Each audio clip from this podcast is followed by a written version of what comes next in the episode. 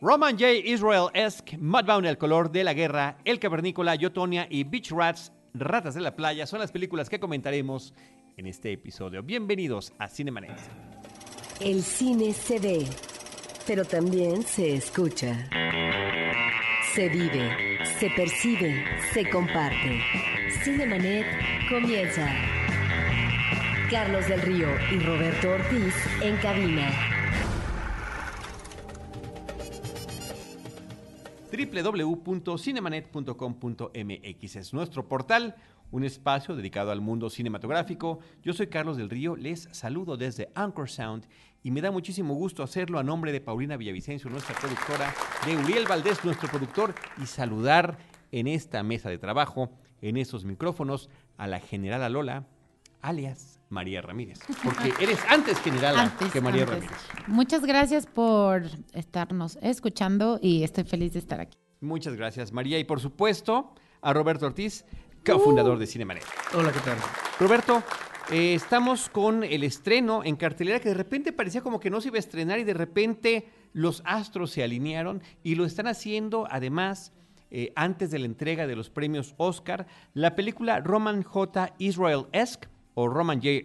Israel Esquire, que es el título de la cinta protagonizada por Denzel Washington, por la cual él está nominado a Mejor Actor. Una vez más, recordemos que Denzel Washington no solamente ha sido nominado en otras ocasiones, sino que además ya ha sido merecedor del premio de la Academia, tanto como actor de reparto como actor protagónico. Y en esta ocasión, eh, pues me llama la atención como, lo, como sucede en ciertas películas, donde únicamente es el tema actoral el que es reconocido. Pues sí, tal vez porque efectivamente estamos ante una película desigual y que en ese sentido lo que eh, valora la academia, supongo, es eh, el repertorio. Y estamos efectivamente ante una actuación sobresaliente de Denzel Washington. Yo creo que es eso, no creo que debe de haber mu- mucho motivo para sorprendernos, Eh, porque efectivamente la película tiene una historia a propósito de un personaje que eh, aboga, lucha como abogado por los derechos civiles, eh, los derechos humanos, pero repentinamente muere su mentor y a partir de esa situación, pues el hombre se queda sin trabajo, eh, este hombre interpretado por Denzel Washington, sigue teniendo buenos propósitos, propósitos humanitarios, pero a ver, para alcanzar la chuleta hay que meterle mucho empeño y en este caso ingresa a una empresa eh, en donde está al frente de ella eh, quien fue un alumno del mentor. De tal forma que ahí estamos viendo todo un aparato eh, de seguimiento de los casos ante el aparato de justicia, en donde lo que importa es el dinero. Es decir, te defiendo, ¿cuánto te cobro? De tal manera que eh, repentinamente este personaje, y ahí es donde a veces la película tiene recaídas, este personaje tiene que ver con eh, que las tentaciones eh, del mundo material llegan a él, y bueno, después de verse, si no en la pobreza, en una situación, digamos, uh, un tanto eh, de, vida no muy bollante, bueno, pues el atractivo material llega a él y comienza efectivamente que a cambiar de departamento, cambiarse de vida, en el, eh, de, de- rutinas o de vestir mejor. Entonces ahí es donde podría darse esa situación de traición ante una actitud ética que él venía manejando desde hacía mucho tiempo. Me parece que es un buen personaje que se maneja y que se logra desarrollar bien. Sin embargo, creo que la estructura de la historia en algunos momentos creo que se quebranta y no avanza favorablemente y prueba de ello sería eh, un final chapucero, por ejemplo.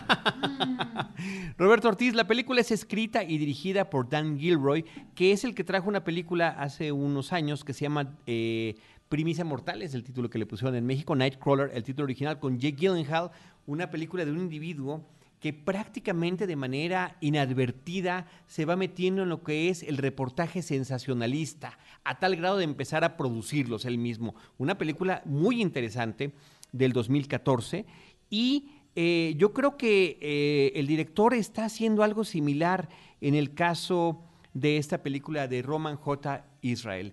Este abogado que efectivamente, como ya nos narraste, eh, se queda sin el sustento de su guía y de que su trabajo en el derecho es detrás de las bambalinas. Él es el que se queda en el despacho estudiando, administrando, dando los elementos para cada uno de los casos.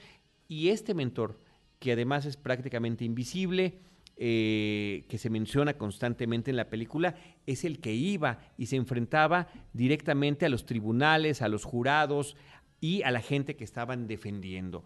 En el momento en el que él es lanzado al mundo, con este, de, esta manera además eh, totalmente involuntaria a partir de la enfermedad de este individuo que lo ha acogido, pues resulta que él se ve indefenso y de que es socialmente inepto.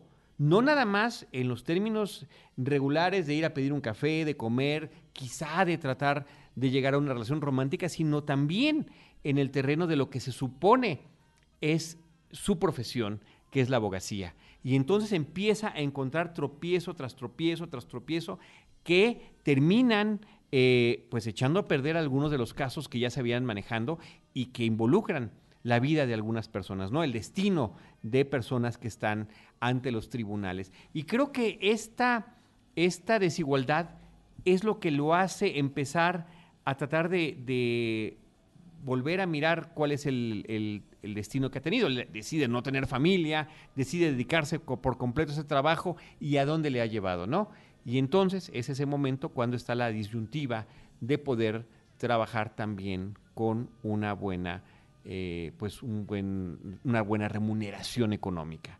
Eh, creo que eh, me parece que esa es la parte más interesante de la película, pero ciertamente con una premisa muy interesante. Coincido contigo en que es el tercer acto el que no sabe conducir muy bien el director. Es que, a ver, hay un cambio en el personaje. Efectivamente, se pueden dar estos vuelcos en la vida cuando alguien queda atrapado por la fascinación, en este caso, de lo material, del dinero, de poder tener una vida eh, por fin con canojías que nunca ha tenido y que él ha debido autolimitarse porque están por delante los otros, es decir, el servicio a la humanidad a partir de la defensa de sus derechos. Eso que finalmente es una actitud ética, eso queda, digamos, trastocado cuando finalmente eh, maneja otro serie de situaciones en beneficio material suyo.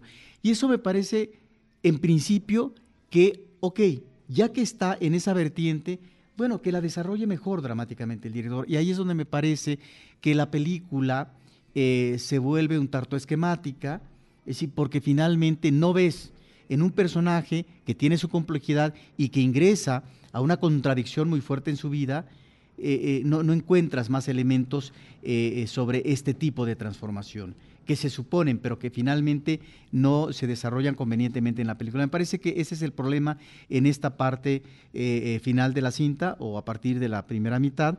Y creo que lo hay, reitero, lo que hay que valorar es el trabajo actoral de Denzel Washington, que estamos viendo él ya en una parte adulta de su vida, es decir, ya no es aquel joven galán que hizo varias películas protagónicas, eh, eh, aprovechándose de la cuestión física, de su rostro. Es un hombre ya adulto, es un hombre inclusive eh, panzón, si lo vemos en más de una película, pero que tiene, que tiene ya efectivamente, ahorita que mencionas esta película, trabajos actorales, inclusive de él como director y demás, muy afortunados. Es decir, este eh, Denzel Washington parece ser que está también apostando por otras cosas. Y cuando uno ve un actor que lo ha tenido todo, digamos, en el imperio de Hollywood y que ahora apuesta por otras cosas, me parece que ahí está eh, la continuidad en la valoración de su trayectoria en función de estos, de estos trabajos que implican, si no un riesgo, pues eh, otro tipo de ámbito que no es necesariamente la competencia del cine meramente comercial. Y sigamos valorando a los panzones maduros, me parece que eso es algo de todo lo que dijo Roberto, es una de las cosas que más eh, relevancia tenemos que darle. No, yo de verdad siempre quedo sorprendido con las interpretaciones de Denzel. Pensé que esta iba a ser una, ¿no? una más convencional y resulta que no. Esta ineptitud que tiene él para comunicarse y tratar a los demás, me parece que está muy bien hecha, como él resulta un individuo anacrónico que en términos de, de lo, teórico, está muy seguro de lo que tiene que ser, pero que ya en la práctica se enfrenta a retos verdaderamente insuperables. Y por ahí hay una escena que me parece fundamental de la película, donde además justamente retrata esta forma en la que él ya no empata en el presente, cuando lo invitan a dar una, charla con una serie de manifestantes y que los manifestantes deben de saber a lo que se van a enfrentar al día siguiente con el público, con, con las autoridades y con la ley. Y inclusive antes de poder empezar su charla, él empieza a tener choques, eh, particularmente con las chicas que están allí, porque él de repente, pues quisiera, y valga el término, abogar por la cordialidad, por la cortesía, por la atención hacia una dama y ellas, eso no es lo que están valorando en ese momento. Me parece que es una de las escenas importantes e interesantes de la película. Un personaje muy bien logrado a partir de una premisa súper interesante que creo que desafortunadamente, como dice Roberto, no logra llevarse a buen puerto. Pero bueno, ahí queda esta eh, interesante eh, actuación de eh, Denzel Washington y también quisiéramos mencionar la del propio Colin Farrell, Roberto, como un personaje secundario, como este abogado que siempre tuvo claro cuál era su profesión, cómo iba a llevarla a, en buen término en cuestiones económicas y cómo ir sorteando tanto lo que tiene que ver con los tribunales, los clientes y al final de cuentas un negocio que es el que está manejando. Que además ahí, eh, ya que hablamos de panzones, él ya en esta película recupera su físico después de aparecer panzón en las últimas dos películas del director de La Langosta. Sí, particularmente, bueno, muy recientemente, que además todavía pueden por ahí coexistir en cartelera, con El sacrificio del siervo sagrado, donde él lleva el rol protagónico. Pues ahí está Roman J. Israel-esque, la película escrita y dirigida por Dan Gilroy. María, también en cartelera está llegando esta semana una, eh, creo, creo yo, a lo mejor me estoy equivocando, puede ser la última, una de las últimas películas nominadas al Oscar que están llegando a la cartelera, nominadas a mejor película. Mudbound es el título original, aquí le pusieron Mudbound, El color de la guerra, una, eh, una, una cinta que nos está ubicando en el periodo de la Segunda Guerra Mundial desde el punto de vista de los estadounidenses y de un par de familias, una familia blanca y una familia de color negro, que eh, mandan a algunos de sus familiares a la guerra. ¿Y qué es lo que sucede en Estados Unidos mientras sus familiares están en la guerra y después cuál es el recibimiento de estos veteranos en su tierra natal. De hecho, no está nominada a mejor película. No, si no está Disculpen ustedes, no está nominada a mejor película. Pero debería, eso es lo que platicábamos Roberto y yo. De verdad, pensamos que es una gran película. Eh, debería de estar nominada al Oscar. No sabemos por qué no estuvo. Este, como bien dices, dos hombres regresan de la, a casa después de la guerra y vemos lo que pasa con sus familias eh, durante, durante esta guerra en eh, en Estados Unidos. Y bueno, creo que es una película maravillosa. Me encanta la forma en la que está narrada, o sea, este acercamiento desde los diferentes puntos de vista. Y cada vez que estás con el punto de vista de un personaje diferente, ese personaje eh, te va a narrar esa parte de la historia. A mí me parece extraordinaria como como esta voz en off va pasando de personaje en personaje. Eh, creo que eso también te hace crear muchísima empatía con todos los personajes. Eh, que va narrando esta historia eh, y te va, te va generando muchísima angustia conforme se va desarrollando la película. Em, creo que creo que la actuación de, ellos es, de, los personajes principales es, es, bastante buena. De hecho, Mary J. Bleach está nominada a Mejor Actriz de Reparto, que es la mamá de la familia afroamericana. Este, pero en general todos creo que actúan de manera maravillosa. es una película coral donde hay una fuerza y una intensidad en cada uno de sus personajes. Sin duda, sin duda. Bueno, y también está nominada a otras tres, en otras tres categorías, a mejor guion adaptado, a mejor fotografía o cinematografía y a mejor canción original. Entonces, creo que me gustaría que, ganara alguno de los Óscares. También es relevante decir que esta es una producción de Netflix, o sea, Netflix produjo esta película y en Estados Unidos ellos este, la, la estrenaron también a la par en cines y en la plataforma. Eh, creo que es, es importante mencionar esto porque es interesante cómo Netflix podría ganar su primer Oscar, ¿no? Con esta película. Entonces. Sí, porque entra ya la plataforma eh, que no es la de las pantallas ah, de cine eh, digitales y que está apostando aquí Netflix en este tipo de producción a que cuando menos ya está nominada.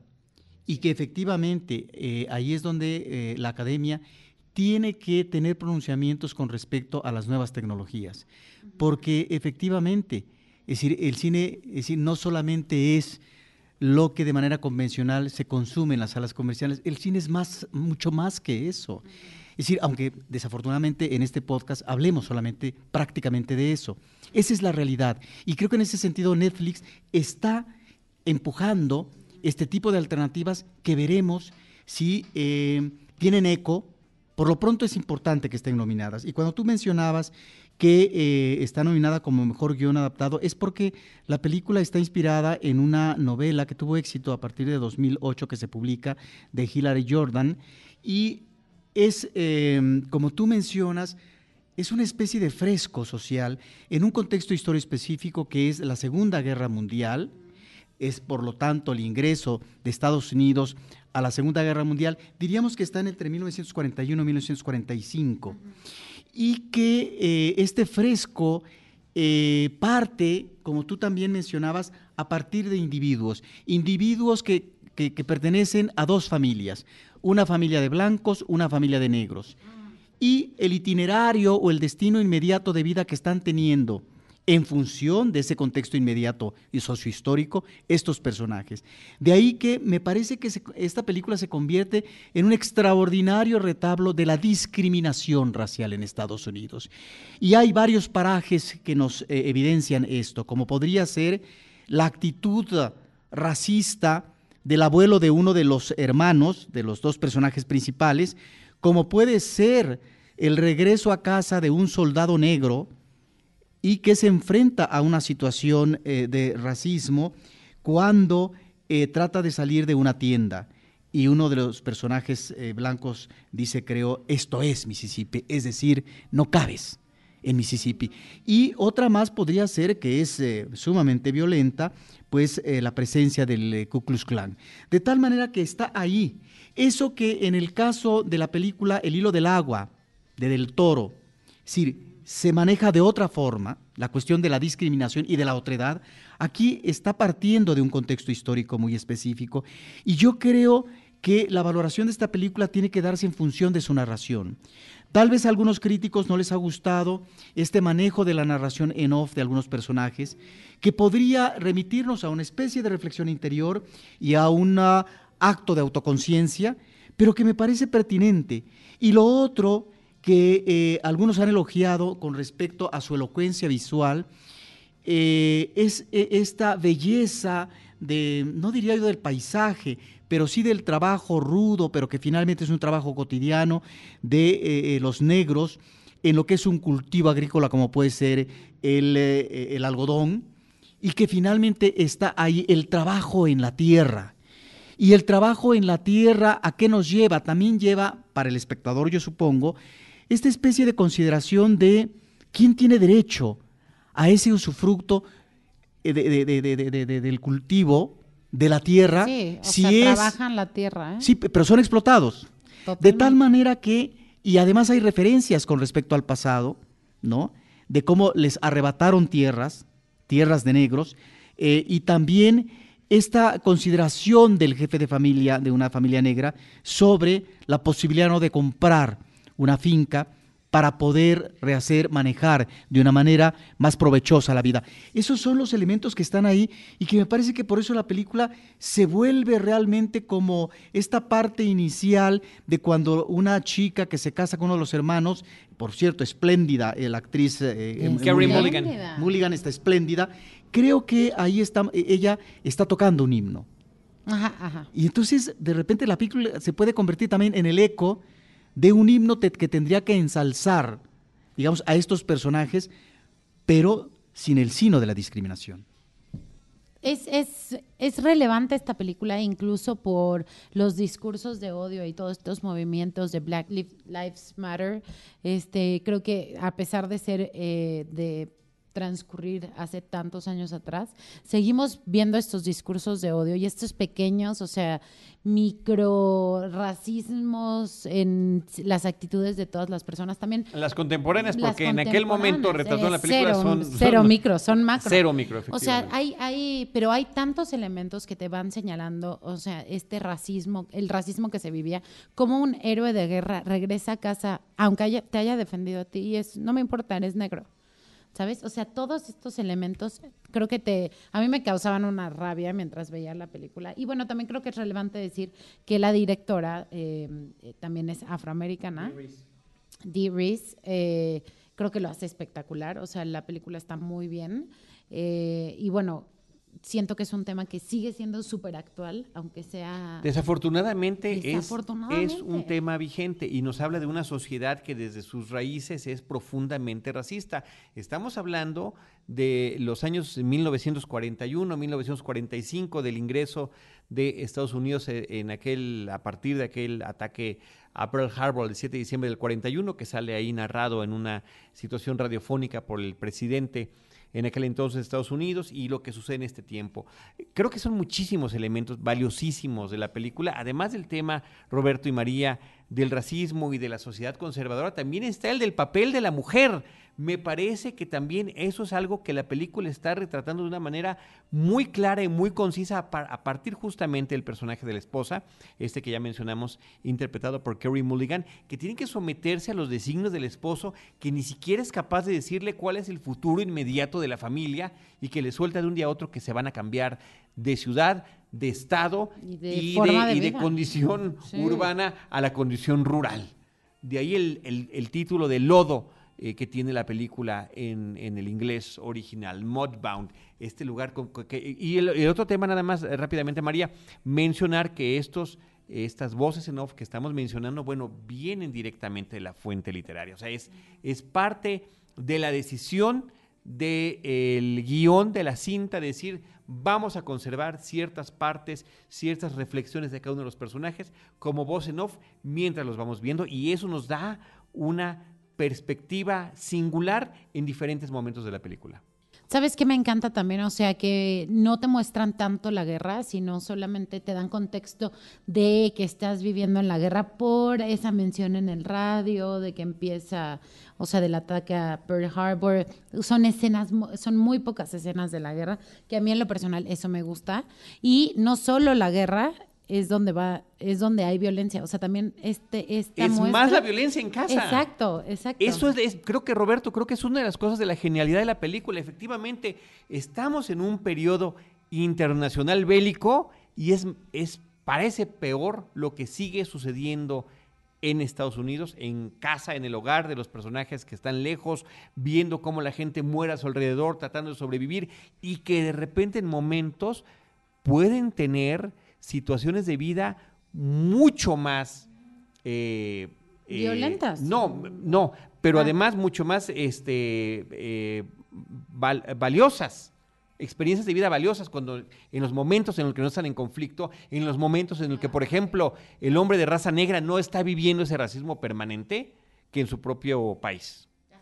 Sí, ahí cuando se habla de actualidad, tal vez esta película junto con La forma del agua en, otra línea eh, argumental, eh, son, pero sobre todo esta cinta, me parece que es el mejor referente de la actualidad social y política en Estados Unidos.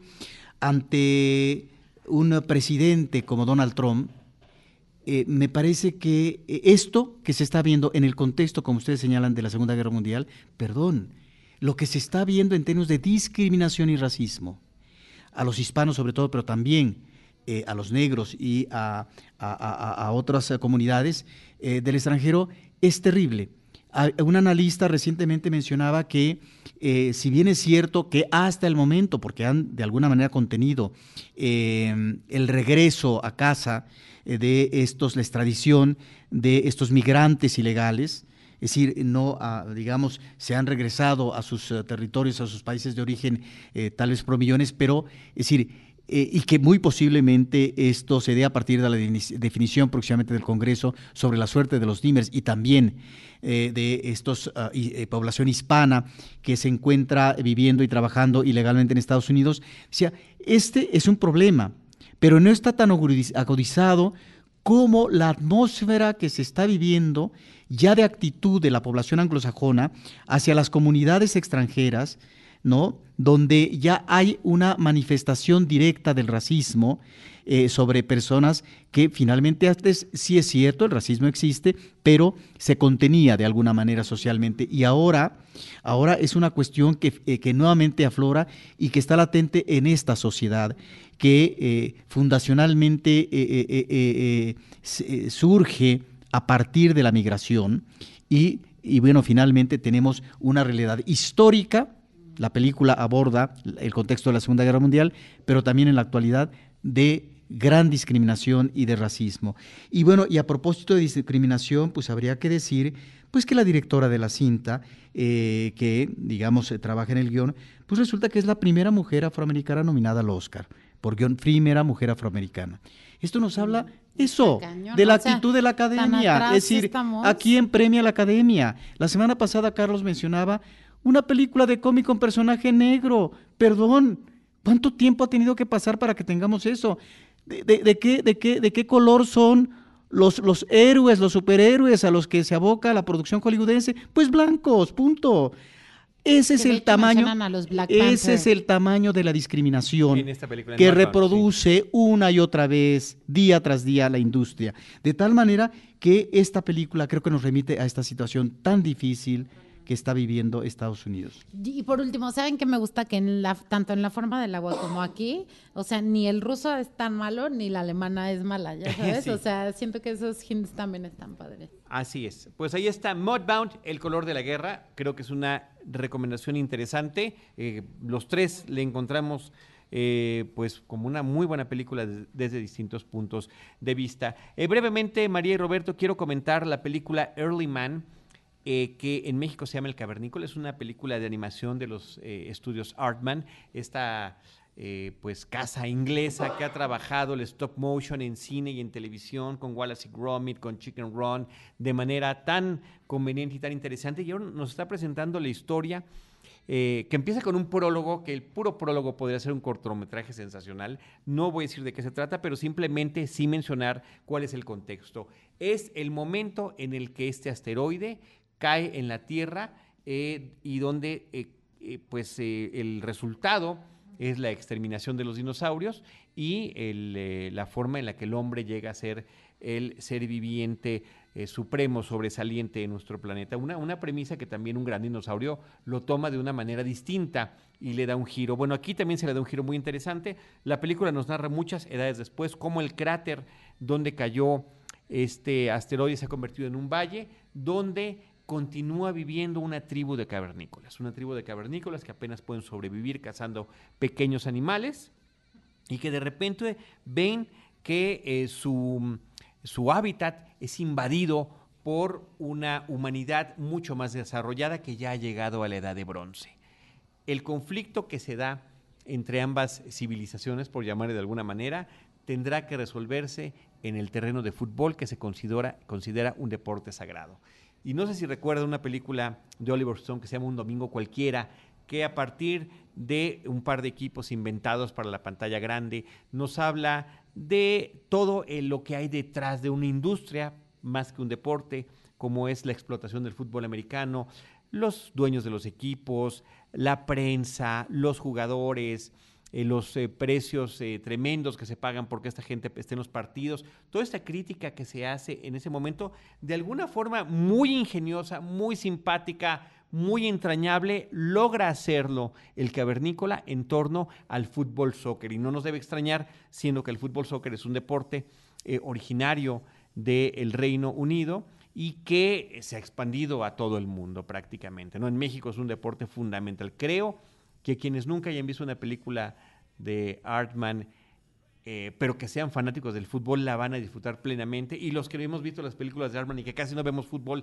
también la disfrutamos. Esta es una película llena de sorpresas extraordinarias, con un ingenio que está eh, siendo subrayado escena tras escena tras escena. Me parece que la premisa, por absurda y ridícula que nos parezca, logra un buen cometido en lo que viene a ser una interesante y muy divertida reflexión sobre el fútbol soccer como deporte, como negocio, como además un, interés de tipo global de la humanidad por muchos años. Pues bueno, ahí está el cavernícola Early Man de Artman. Y finalmente, María Roberto, eh, una película que también está nominada a varios Oscars, que no está nominada tampoco a Mejor Película. No. Se llama Yo, Tonya, I, Tonya, la historia de Tonya Harding. Pues eh, esta película protagonizada por Margot Robbie eh, nos, nos traslada ahora a la década de los años 90, donde Tonya Harding, esta patinadora eh, artística estadounidon- ah, estadounidense, que de hecho hace ahí unas maniobras, es la segunda en completar un, un salto triple axel. Este, entonces nos cuenta la historia de, de, de esta patinadora y de cómo a lo largo de su vida, tras sufrir muchos abusos y venir de un estrato social, como, como dice Roberto, estrato social. Bueno, de gente pobre. Sí, de gente pobre.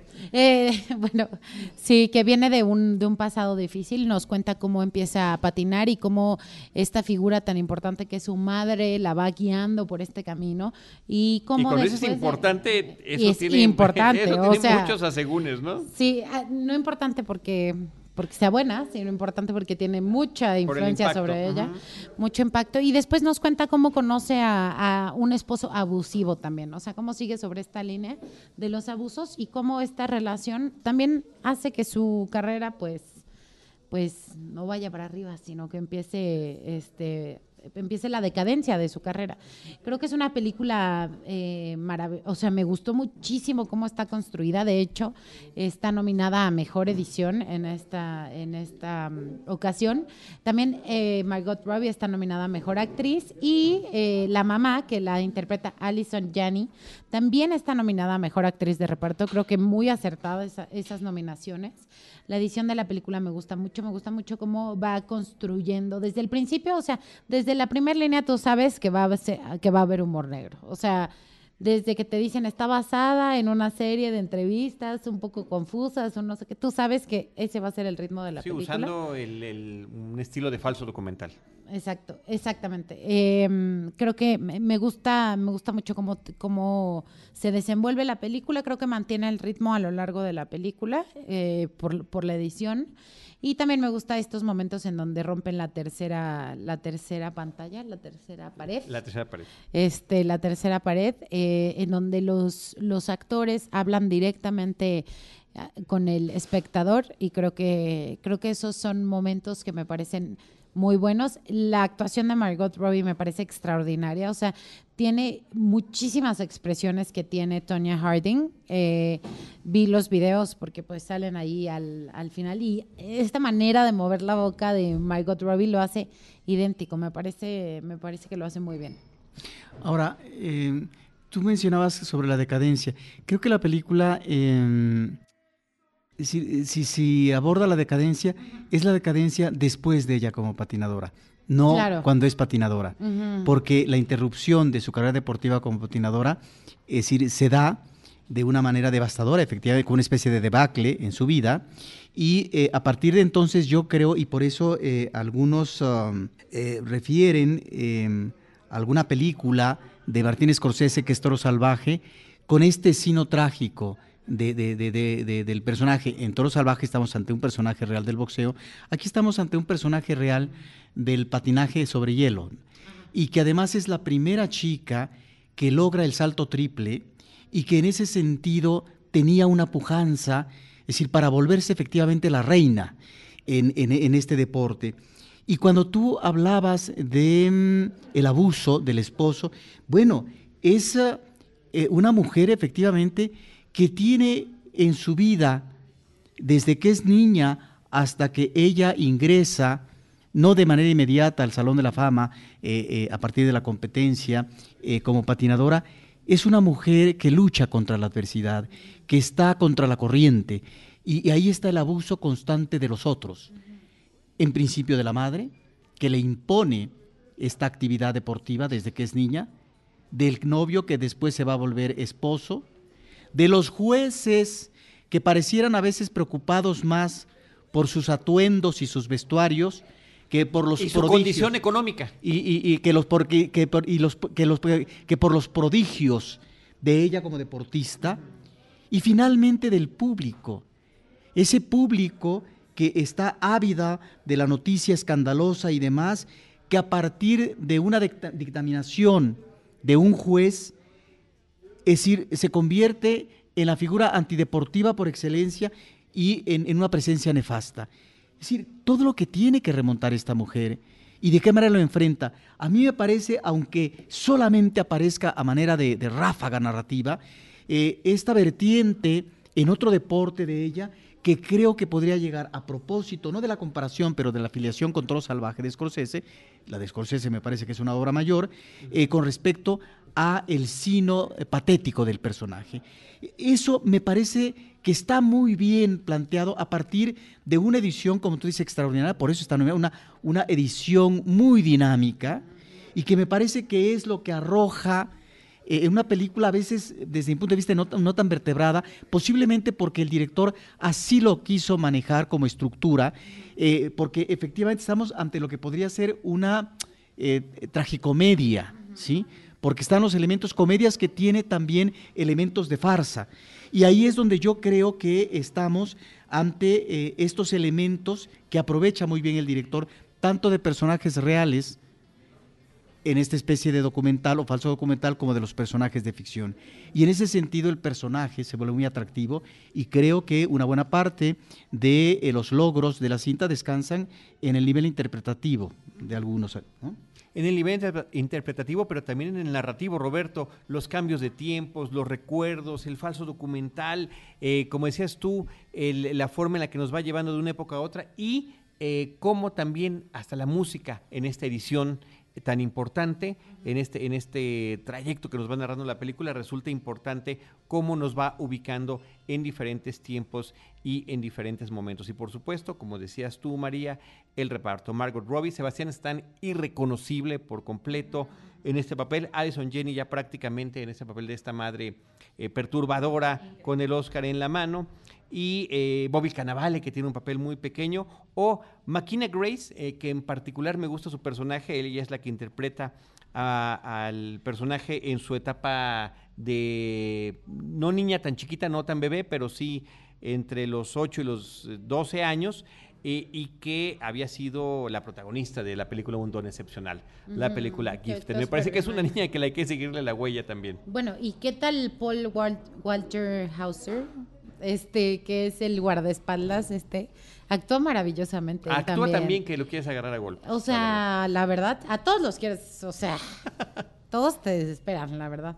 Pero él lo hace súper bien. Y al final que salen los, los videos de los personajes reales, lo hacen idéntico, ¿no? Lo hacen, me impresionó. Y es una de esas películas que te invita a buscar la información adicional sobre lo que realmente sucedió, a buscar más de estos videos y que, bueno, hay una cantidad impresionante en YouTube. Ahora, em, el personaje que se vuelve estrella del patinaje, que es uh, eh, Nancy Carrington, em, que involucra a, Tonia en una situación legal que va a ser adversa, a final de cuentas, para ella, mm, nos, de alguna manera nos está reflejando estos, um, estas figuras del deporte espectacular en donde la estrella va a ser un personaje, es decir, más aséptico, más en concordancia con eh, esas preferencias masivas, que con un personaje que ha tenido que luchar eh, eh, mucho en su vida,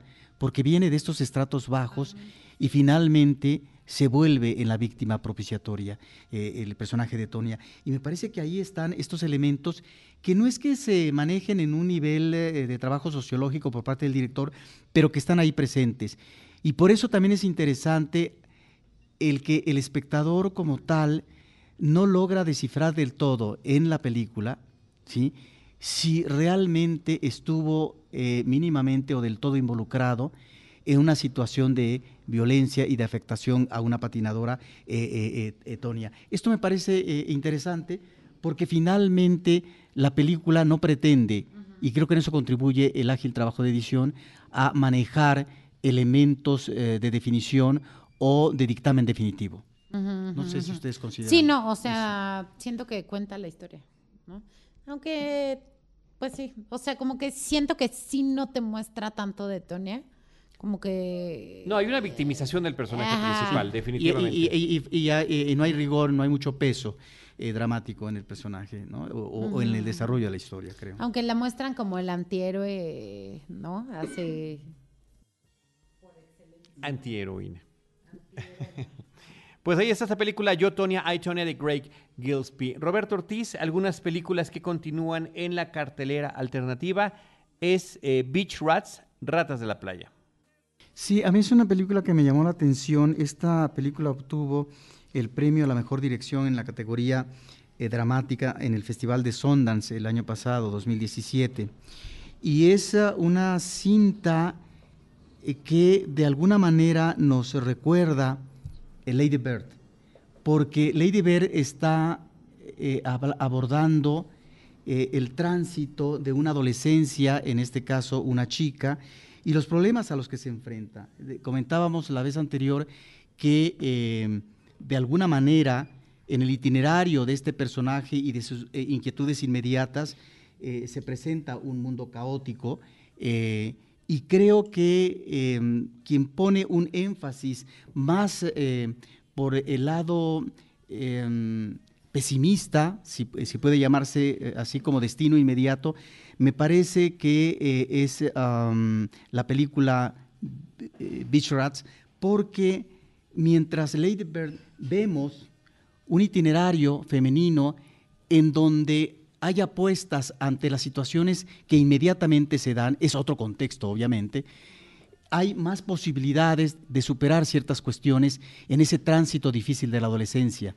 En el caso de esta película, me, parece que estamos ante una situación eh, diferente, ante un adolescente que finalmente en la cotidiana convive con su amigo, se enfrenta a la muerte del padre por cáncer, eh, una vida familiar no muy bien asentada, no muy bien afinada, pero eh, aquí la gran dificultad del personaje central masculino es eh, eh, llevar una doble vida que implica esta línea de convivencia cotidiana con los amigos, sus compañeros de, la calle, del baile, de la bebida, de la droga, llevar esa vida propia de una actitud machista o finalmente dar atención a ciertas pulsiones sexuales de él que se vinculan con la homosexualidad y que él comienza de alguna manera a detectar y a tener esta incursión de relaciones sexuales mediante el Internet. Y ahí, obviamente, sin que eh, eh, relatemos el final, estamos ante una posibilidad de una crisis mayúscula con este personaje, que creo que, porque el tono también es diferente, pero el personaje es diferente, creo que sí se, eh, eh, eh, digamos, eh, se distancia eh, eh, mucho del personaje de Lady Bird, porque pero ambos, nada más eh, con eso quiero terminar, están abordando este conflicto de la transición adolescente que me parece que en uno u otro ámbitos, ¿no?